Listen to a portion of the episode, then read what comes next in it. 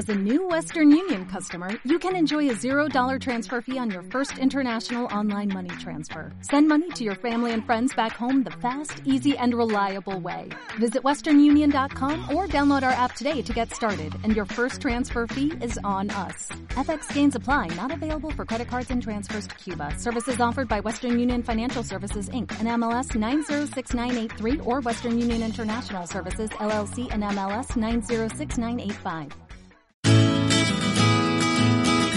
Lunes Inspiradores.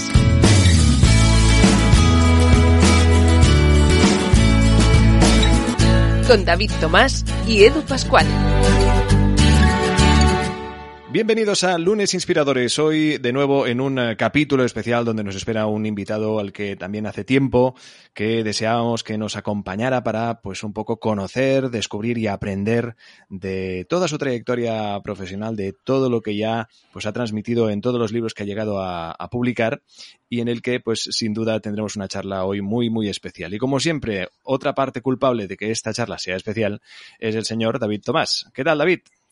Muy bien, seguimos otra semana más aquí a distancia, ¿no? Estamos ya aprendiendo a usar todo tipo de videoconferencias, con ganas hoy de volver a encontrarnos, eso sí, pero bueno, todo llegará, ¿no? Sabemos que algún día volveremos a hacer el programa en persona al lado de nuestros invitados. Desde luego, desde luego. Parece que no, pero eh, gana una barbaridad cuando tienes un invitado cara a cara. Está claro que las, eh, te la tecnología nos lo ha puesto todo muy, muy fácil, cosa que agradecemos también una barbaridad. Nos ha permitido conocer plataformas que también pues, nos ayudan a conversar con nuestros invitados, pero aquella cosa de tener pues, el invitado enfrente, ver qué caras, qué expresión, uh, vivirlo en directo sin duda dan todo el sentido del mundo al mundo de, del podcast y, como no, al de este lunes inspiradores. Antes de entrar en materia y de saludar a nuestro invitado, tenemos reto líder, David. Sí, seguimos otra semana más con reto líder, ya van unas cuantas. Y en esta ocasión el reto tiene que ver con, a veces es verdad que hoy ahora mucha gente no está trabajando en la oficina, trabajamos en remoto y muchas veces malinterpretamos algunas situaciones, ¿no? Y, normalmente lo que nos acaba ocurriendo es que acabamos pensando lo peor, decir, oye, pues igual esta persona, eh, qué es lo que está buscando, cuál es su intención. Y yo soy de los que piensa que todos tenemos una intención positiva, todos hacemos algo buscando, pues al final, eh, pues algo, algo que sea positivo para, para ti, para el resto. Y creo que somos mejores líderes si cuando interactuamos con alguien, nos preguntamos cuál es su intención positiva, qué es lo que esta persona está buscando para sí o para los otros, porque si somos capaces de conocer esa intención positiva, seremos capaces de entender mejor a la otra persona y, por lo tanto, eh, una, mm, nos pondremos en su lugar y dos, seguro que seremos mucho más empáticos y crearemos mejores relaciones, seremos, en definitiva, mejores líderes. Así que esta semana lo que se trata es de ponernos en el lugar del otro, preguntarnos cuando hay cualquier tipo de propuesta, de reacción, de mensaje, qué es lo que esa persona quiere y a partir de aquí, bueno, eh, actuar en consecuencia e intentar pues ayudar a esa persona que consiga esa intención positiva que, tiene. Así que nos toca esta semana ponernos en el lugar de, del otro y preguntarnos ante cada acción cuál es la intención positiva. Que seguro que nuestro invitado nos, nos va a hablar mucho de estos, de estos temas, que de esto sabe bastante. Desde luego, desde luego, maravilloso David y además, eh, exacto, hacer este tipo de reflexión también nos ayudará a ver que todo este tipo de pensamientos pues quizá vengan acompañados de ciertas inseguridades y de ciertos miedos que también conviene repasar. Bien, en todo caso, eh, Xavier Marcet, eh, bienvenido y gracias. Ay, gracias a vosotros. Buenas tardes. Un, un placer que, que, nos acompañes. Primero, entiendo y espero y deseo además pues que todos estéis bien en casa. Todos bien y con los dedos cruzados. Ahí está, sí, exacto, con todos los que podamos, todo cruzado. bueno, en todo caso, eh, eh, yo creo que también de esto hablaremos, de esta nueva realidad a la que, a la que estamos pues eh, obligados a, vivir, cómo evoluciona todo esto, cómo nos adaptaremos con todo lo que pues Xavier Marcet tiene hoy que, contarnos y que le vamos a preguntar sin duda. Pero antes, como siempre, empezamos pues por la que es la pregunta. ¿Qué es para ti un lunes, Xavier? Uh, depende de la hora. Uh, en general, en general uh, los lunes a las uh, 8 de la mañana uh, intento desayunar muy bien, porque lo que viene, uh, digamos, es perfectamente de escritura. Pero no soy un héroe, ¿eh? o sea, no, no me alegro extraordinariamente de pensar, uy, es lunes fantástico, qué grandes oportunidades me deparará la semana. Mira, no, Esto lo hago un poco más tarde. ¿eh? Pero en, en, realidad yo te diría que acabo los lunes súper activo y muy bien. Pero tengo que empezar con un gran desayuno. Eso sí, eh, yo creo que es clave. Ahí no podría estar más de acuerdo contigo. Cualquier día, aunque sea un lunes o un domingo, tiene que empezar con un buen desayuno, con un buen café o con, o con lo que a, la gente le guste tomar, pero en todo caso, un muy buen desayuno para empezar con energía. David, ¿tú qué desayunas? No me lo he planteado nunca. Pues mire, yo desayuno siempre, desde hace un tiempo, siempre lo mismo, que es un batido de plátano con nueces, canela y leche de avena. Ese es mi, mi desayuno y la verdad es que cuando Hombre, desayunas...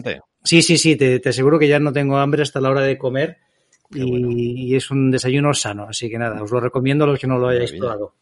Desayunos inspiradores, eh, creo que ahí hay un spin-off.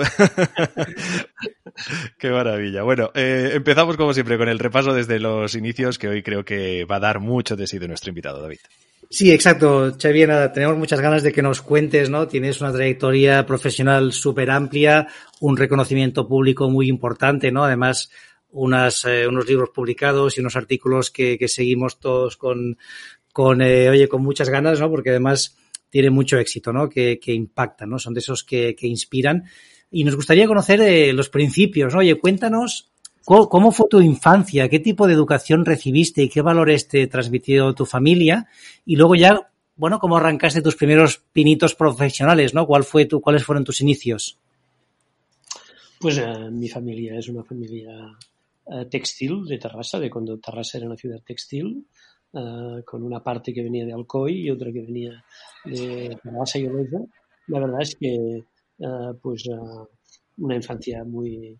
Yo siempre pensé que, que mis padres me dieron un gran perímetro para un gran perímetro de cariño para, para empezar y después estuve muy vinculado a, a los escolapios, a los escolapios de Terrassa, donde hice, digamos, todo, no solamente donde estudié, sino que empecé a trabajar de muy joven porque en casa había alguna dificultad fruto de la crisis del textil y empecé a, pues mi primer trabajo fue ayudar en el comedor de la escuela para pagarme la escuela y a partir de aquí pues empecé. Luego tuve un trabajo por las tardes que era un trabajo distinto, que era, digamos, intentaba ayudar a vender cajas de muertos a la gente que tenía un seguro. Lo cual yo creo que con este principio después tenía que hacer otras cosas, ¿no? Uh, pero la verdad es que me fue muy, muy interesante y aprendí muchísimo de todo. Y después ya en la universidad empecé a trabajar durante unos años, digamos, en secundaria, siempre lo recuerdo como unos años extraordinariamente interesantes, y después empecé ya, pues, una vida profesional uh, que no tenía nada que ver con lo que estudié. Yo estudié historia con una gran orientación al Renacimiento, de hecho, toda mi juventud la pasé viajando a Italia, pero después cambié, me dediqué más al mundo de la gestión, primero al mundo de la gestión uh, universitaria y gestión pública, y desde el año 2002 completamente orientado a la gestión empresarial. Ya está. Y cuéntanos este cambio, cómo se produce, ¿no? Porque claro, una orientación, eh, estudiaste histo historia que entiendo pues que sería probablemente tu vocación, ¿no? O tu pasión en ese momento. Y haces ese cambio a la gestión. Cuéntanos cómo se produce. ¿Fue como algo que, que, estaba ahí dentro y que tú sabías que algún día llegaría? ¿O dijiste, bueno, pues ya está bien de, de historia, ¿no? Ya, ya, ya lo he experimentado y quiero probar otras cosas. Bueno, es una mezcla de siempre de circunstancias, ¿no? Pero creo que creo que no me veía estando todo, todo el tiempo en la universidad. Muy, muy joven era ya profesor asociado de la universidad. Entonces, bueno, me planteé otros retos y tuve la oportunidad pues, de conocer uh, algún tipo de actividades más de, de gestión de, a finales de los años 80, de temas de estrategia, etcétera. Aquello me apasionó y después reorienté mi vida hacia, digamos, uh, hacia los estudios y hacia trabajos que han tenido que ver básicamente con esto, con el mundo del management, y la verdad es que uh, estoy feliz con ello. Pero eh, siempre creo que la vida, digamos, tiene, tiene finalmente una moraleja, y, y ahora, digamos, estoy volviendo al renacimiento, lo cual, digamos, es una cosa es realmente extraordinaria, sin dejar el management. Y esto me apasiona. Y este cambio hacia el, bueno, hacia el mundo de la empresa, de, decías esto, ¿no? En 2002 es cuando te montas tu propio proyecto. Cuéntanos cómo fue, digamos, es, empiezas tú solo como, como consultor asociado a algún proyecto. Explícanos un poco esa transición y, bueno, también cómo ha sido la evolución, ¿no? Si hacemos un poco la, revisando tu, bueno, tu trayectoria, pues ahora mismo eres presidente fundador de la Barcelona Dracker Society, eh, eres presidente del Instituto de Arquitectura Avanzada de Cataluña, presidente del Patronato de la Escuela de Negocios EUNCET, profesor de la Universidad Pompeu Fabra, bueno, y seguiríamos, ¿no? Que esto da para mucho, pero cuéntanos ese cambio de decir, oye, empiezo, empiezo mi proyecto, digamos, eh, de consultoría y, bueno, y hacia dónde te ha llevado, ¿no? ¿Qué es lo que has ido aprendiendo estos años? Uh, mira, uh, fue, una, fue un, una etapa muy interesante. Uh, yo tenía, digamos, una responsabilidad en el mundo público, era director general de Local Red. La verdad es que encontré que el trabajo era un trabajo apasionante. Tenía un presidente con el que luego nos hemos encontrado, Jordi Valls, que entonces era alcalde de Manresa, una persona que, de la que he aprendido mucho también. Entonces, la verdad es que me parecía muy interesante todo, pero me, me tentaba mucho la posibilidad de uh, hacer de emprendedor, de, desarrollar mi propio proyecto, de, bueno, de, de, de, arriesgarme. Y entonces dejé un lugar, digamos, en un cierto profesional para volver a empezar. Uh, y fue muy interesante. Empecé, empecé con el tema de la estrategia y al cabo de muy poco tiempo me di cuenta de que el mundo cambiaba más rápido que nuestra capacidad de planificar.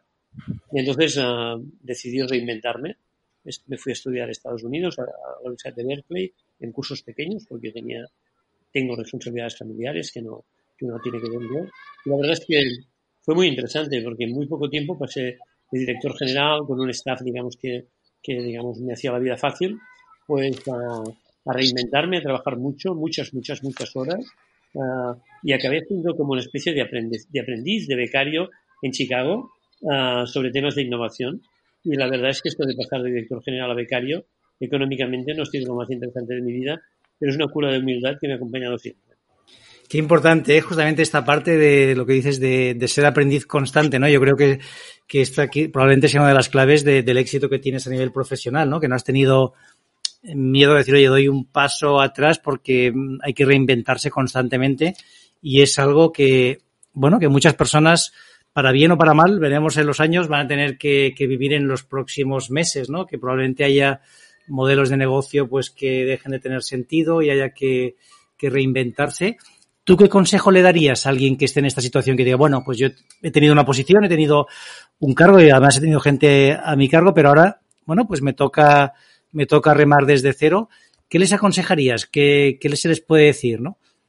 Bueno, eh, en la vida no hay una sola vida profesional, hay varias vidas profesionales que uno puede, puede acumular y a veces, digamos, dentro de una misma empresa. En mi caso, pues la verdad es que en aquel momento, pues es lo que creí que necesitaba para crecer y la verdad es que eh, ha sido un motor extraordinario estas ganas de aprender, ganas de, de, crecer no tanto económicamente, sino de crecer en esta lógica, pues de intentar crear algo que realmente valga la pena.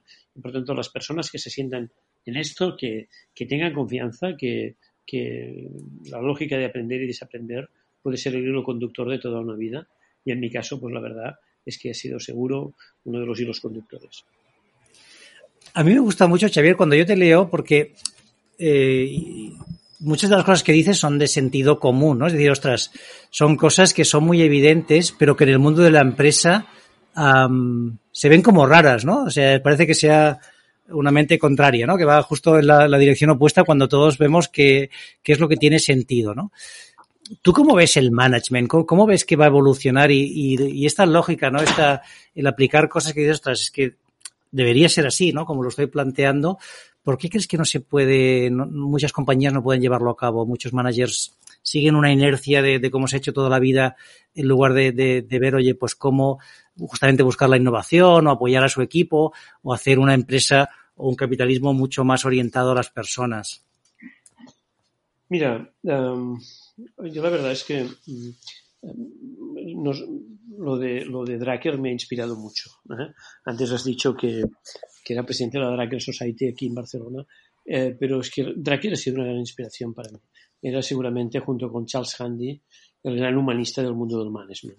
Entonces Dracker dice, la mayoría de veces el management lo que hace es complicar la vida a la gente. Y a mí esto es lo que no me gusta. Hay gente que cree que para, digamos, parecer más uh, sabio, más, um, más experto, si queréis, más que sabio, más, uh, digamos, yo qué sé, ¿eh? estar más a la última, de no sé qué, uno tiene que hacer, digamos, dos cosas, ¿no? Introducir muchos anglicismos y decir las cosas muy complicadas. Uh, no necesariamente. ¿eh? Creo, digamos, que el management es algo uh, rotundamente humano y que, por tanto, me esfuerzo mucho en intentar llegar a esto que uh, si, te, si, te, ha producido esto, David, me, me hace feliz, es un cierto sentido común. Pero esto tiene trabajo detrás. Los artículos normalmente claro. los, escribo, los, escribo, tres veces y cada vez intento, digamos, que uh, sean artículos no más simples, pero sí más sencillos. Totalmente de acuerdo. Además, ostras, me encanta porque esa frase de Dracker yo la uso en muchas de mis presentaciones, la, la pongo como justamente lo que no debería ser el, el management, ¿no? Que es, es, justamente hacer esto, ¿no? De, de, debería ser servir y ayudar a tu equipo y, y, no hacerle la vida más difícil. A mí me gustaría, oye, si podemos hablar de, de tu último libro, ¿no? Esquivar la mediocridad, que es un libro que además creo que vas ya por la décima edición, ¿puede ser?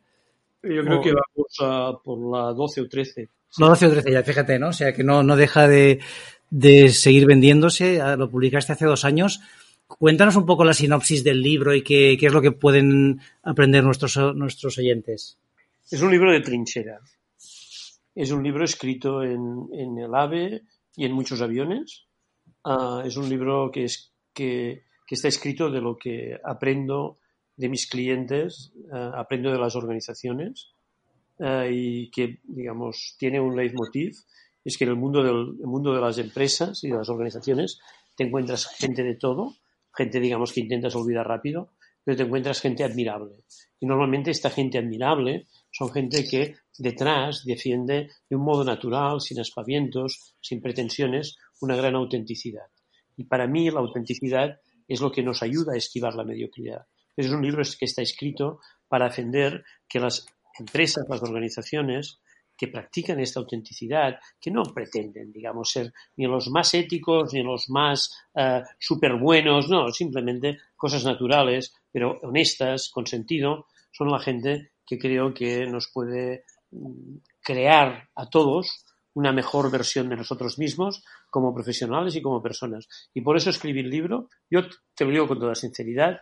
El libro mm, para mí era la oportunidad de hacer un regalo a muchos amigos.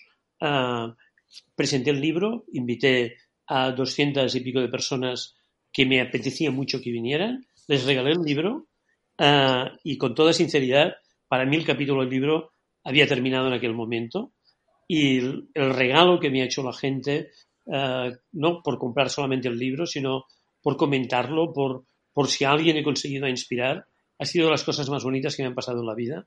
Con lo cual, la verdad es que estoy, estoy muy agradecido y muy agradecido a los lectores por descontado. Qué bueno, pues oye, recomendamos a todos que lo, lo leáis, que es una oportunidad, pues esto, ¿no? De, de entender cómo, justamente lo que tú dices, ¿no? Cómo ser auténticos. Oye, y ¿Cómo, ¿Cómo te ha afectado toda esta la crisis de, del COVID a nivel profesional y cómo crees que, que, va a afectar a las empresas y a la economía? ¿no? Creo que has escrito algún artículo al respecto. Cuéntanos un poco tu visión y también cómo te ha afectado directamente. La visión es complicado porque cada semana cambiamos la pantalla. Sí, esto es ¿Eh? verdad. Con lo cual, digamos, lo más importante de todo es tomar decisiones, aunque puedas quedar como un mediocre. Ya, ya lo arreglarás, pero las organizaciones necesitan que se tomen decisiones y que se creen dinámicas de confianza. ¿no? La verdad es que uh, uh, creo que por primera vez en la vida de mucha gente hemos visto lo enormemente frágil e inseguro que puede ser nuestro entorno. Hemos sufrido por los nuestros, hemos sufrido por nuestra propia salud, todavía estamos en ello, no hemos salido todavía. Esto nos ha enfrentado a una situación uh, en la que uno tiene que ser capaz de darse cuenta, tanto a nivel personal como a nivel de empresa, qué es lo esencial, y qué es lo absolutamente aleatorio.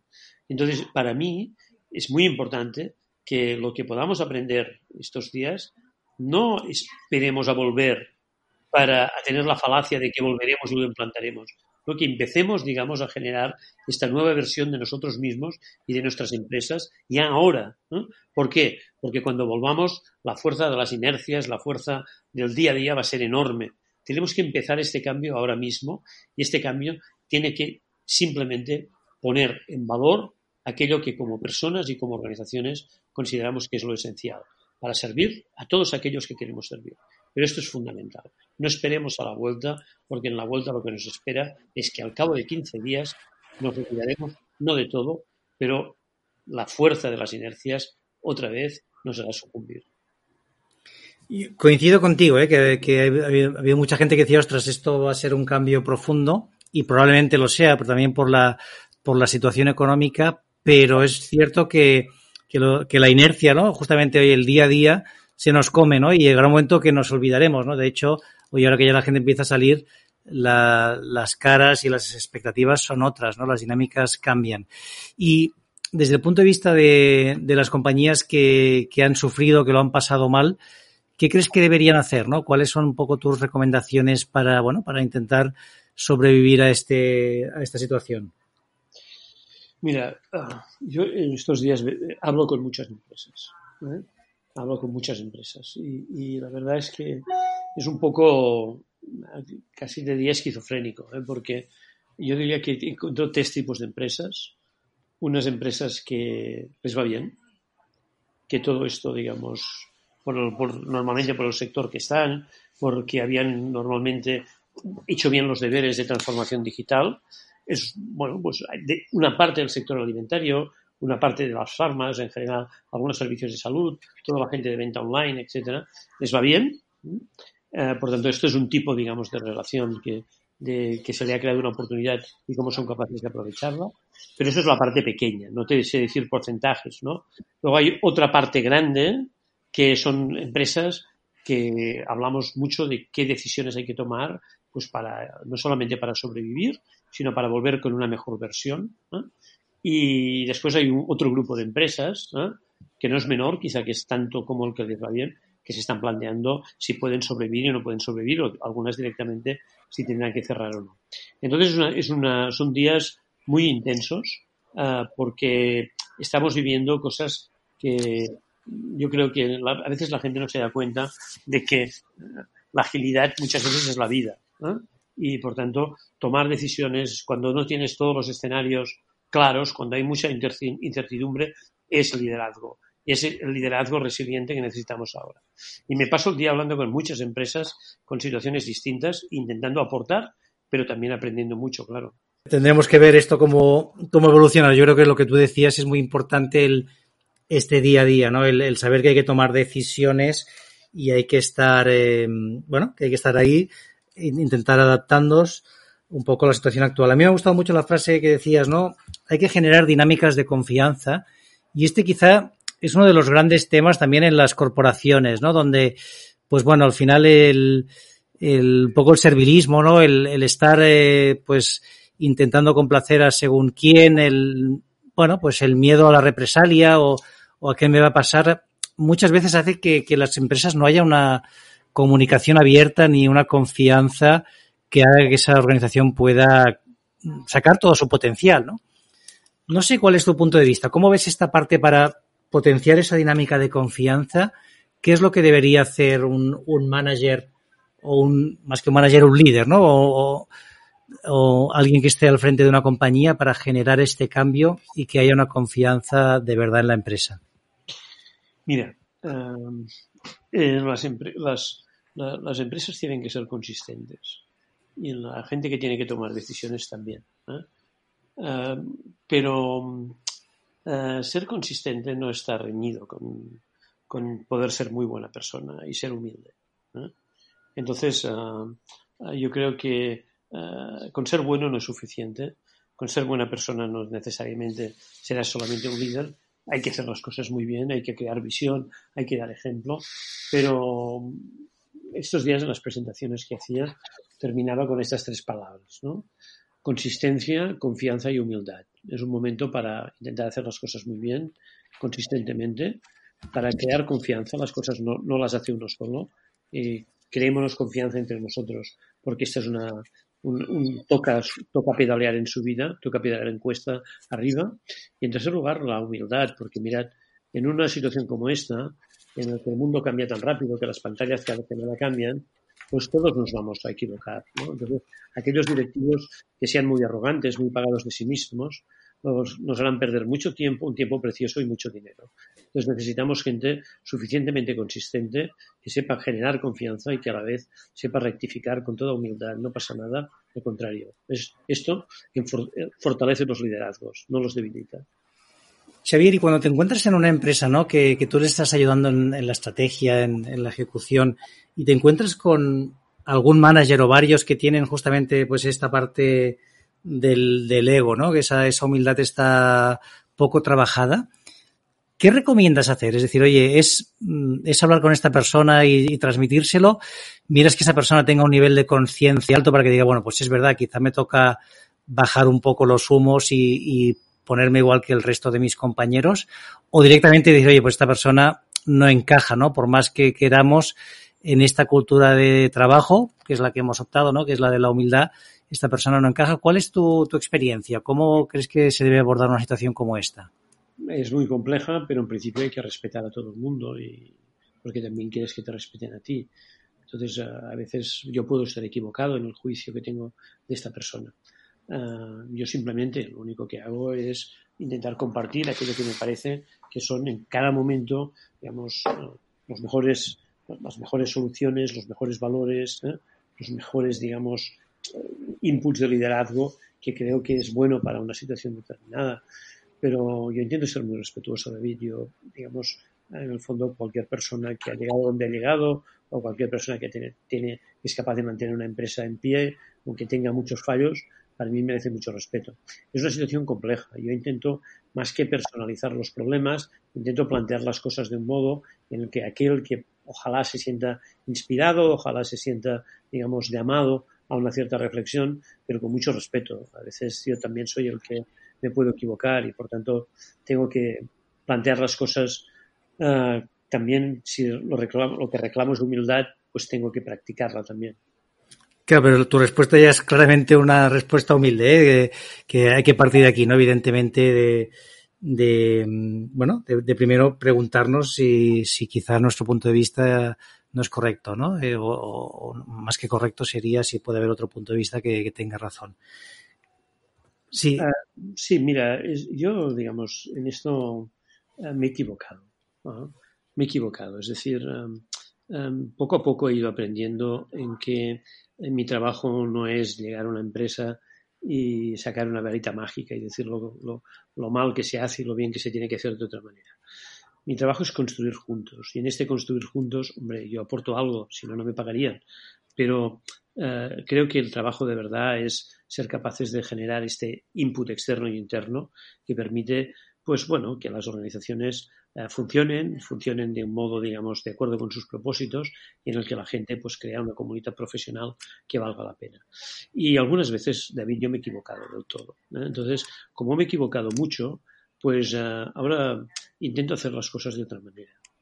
Intento, digamos, pensar antes de que antes de pensar que los demás estén equivocados, pues intento ver, digamos, que el que no esté equivocado sea yo porque estoy un poco harto, digamos, de esta lógica, digamos, de consultores arrogantes que parece que tienen soluciones para todo. No, seamos un poco más humildes todos. Sí, además, sobre todo, escuchar, ¿no? Eh, saber un poco qué piensa cada, cada, cada una de las personas del equipo, ¿no? Y, generar diálogo, ¿no? Yo creo que uno de los grandes temas que faltan en las empresas es tener un diálogo sincero, decir, oye, ¿qué es lo que piensas de verdad? ¿Cómo podemos construir juntos, ¿no? Y, y probablemente a partir de aquí sea más fácil cambiar una dinámica en una empresa. No sé si te has encontrado, ¿no? Me imagino que sí, ¿no? Que muchas veces que solo el hecho de escuchar y, cambiar la conversación ha hecho que todo fluya más fácil. Bueno, digamos, aprender a preguntar puede llevar toda una vida. O sea que somos aprendices. Sin duda, menuda, menuda respuesta, menuda reflexión que nos ha invitado a todos a hacer Xavier Marcet.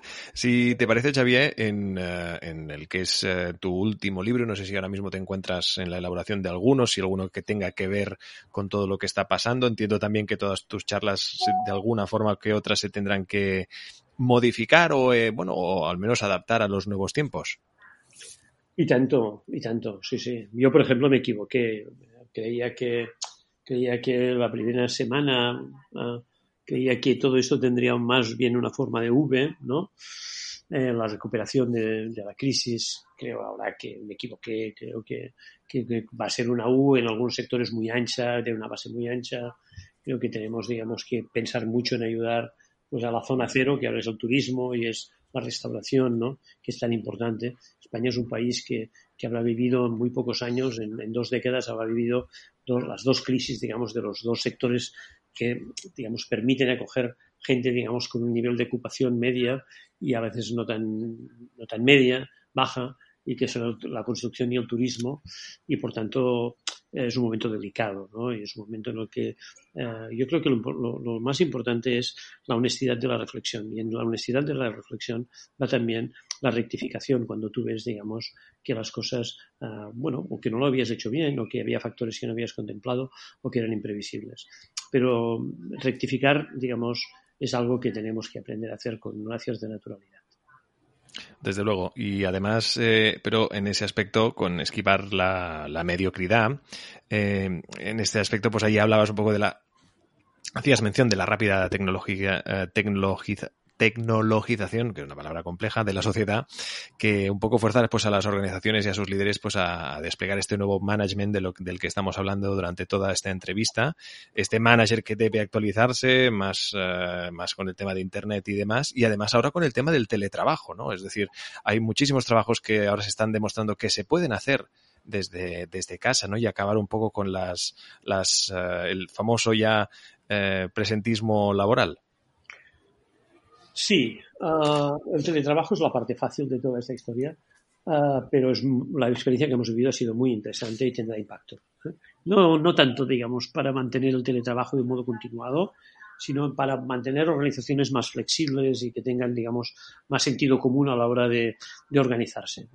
Ni tenemos que ser te tecnopapanatas eh, pensando de que, ahora todo tiene que ser teletrabajo, ni tenemos, digamos, que, no, que, pensar, digamos, que esto no, no tiene ninguna importancia. No, yo sinceramente creo que las organizaciones van a ser cada día más flexibles, más distribuidas y que esto acelerará determinadas lógicas. ¿eh?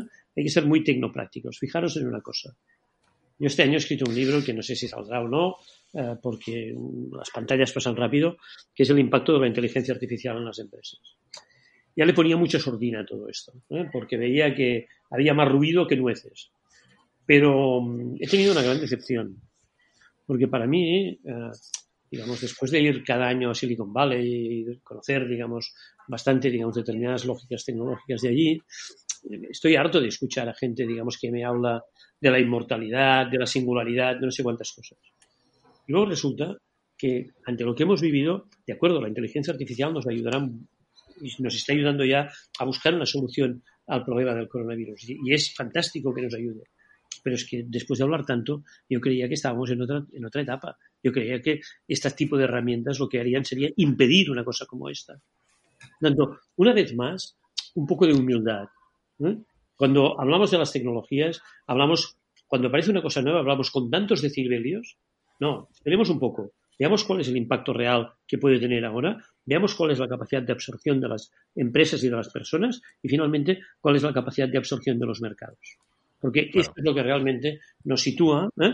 No quiere decir que los cambios no vayan a llegar, no quiere decir que la inteligencia artificial no será muy importante, será tan importante como Internet.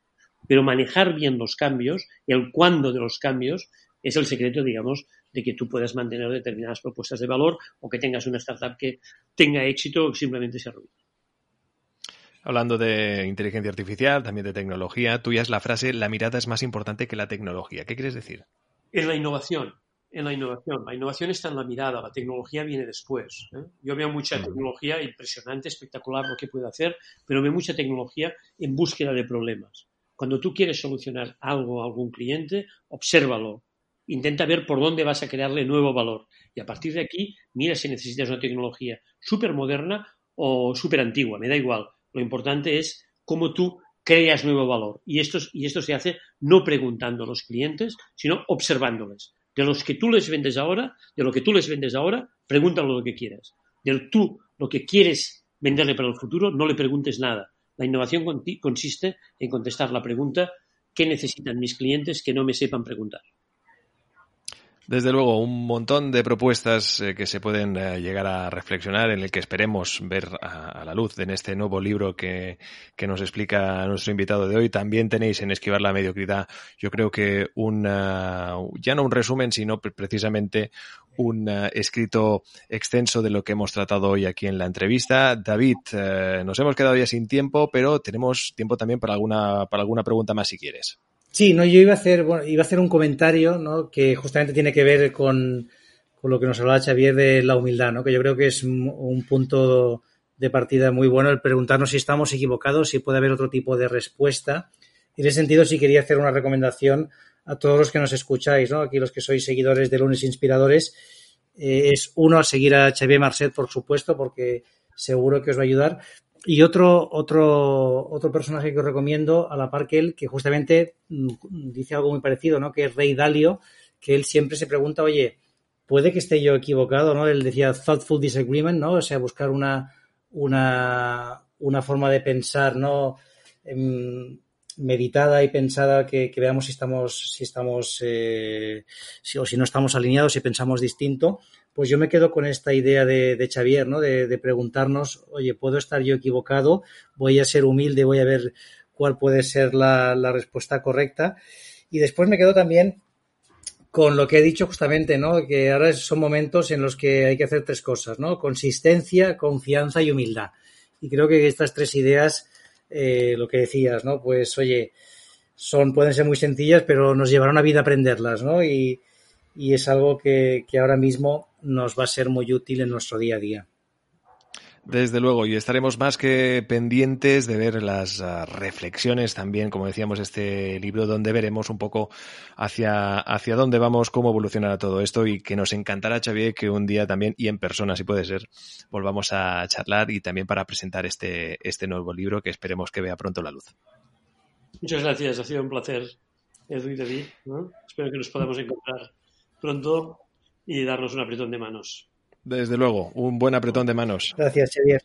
Y David Tomás, eh, hablamos eh, en breve, eh, ya con un nuevo invitado, con el que evidentemente seguir pues aprendiendo y descubriendo hacia dónde vamos y qué, qué, nos depara esta situación en la que, bueno, poco a poco vamos un poco viendo la luz. Hasta entonces tenéis la ocasión de escuchar lunes inspiradores cada lunes con un nuevo invitado, invitado profesional, con el que pues coger todos esos tips para irse preparando y para un poco enfocar toda esta situación, porque yo creo que es momento, un buen momento de aprender mucha gente está aprovechando para formarse. Yo creo que en Lunes Inspiradores encontráis también una, una buena saga de capítulos, ya son más de 180, donde de alguna manera pues tenéis un curso avanzado en muchísimas tipologías. Tenéis que ir a, nuestros, a nuestras plataformas en Evox, en Spreaker, también os encontráis en iTunes y en Spotify, donde encontráis todos los capítulos y ahí buscáis y encontráis el que más se adecue. Y una vez que escuchéis uno, no pararéis, no podréis parar.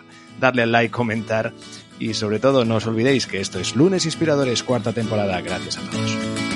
Suscríbete a nuestro canal de YouTube, a nuestra cuenta de iVoox y síguenos en Twitter, arroba Lunes Inspirador. Lunes Inspiradores.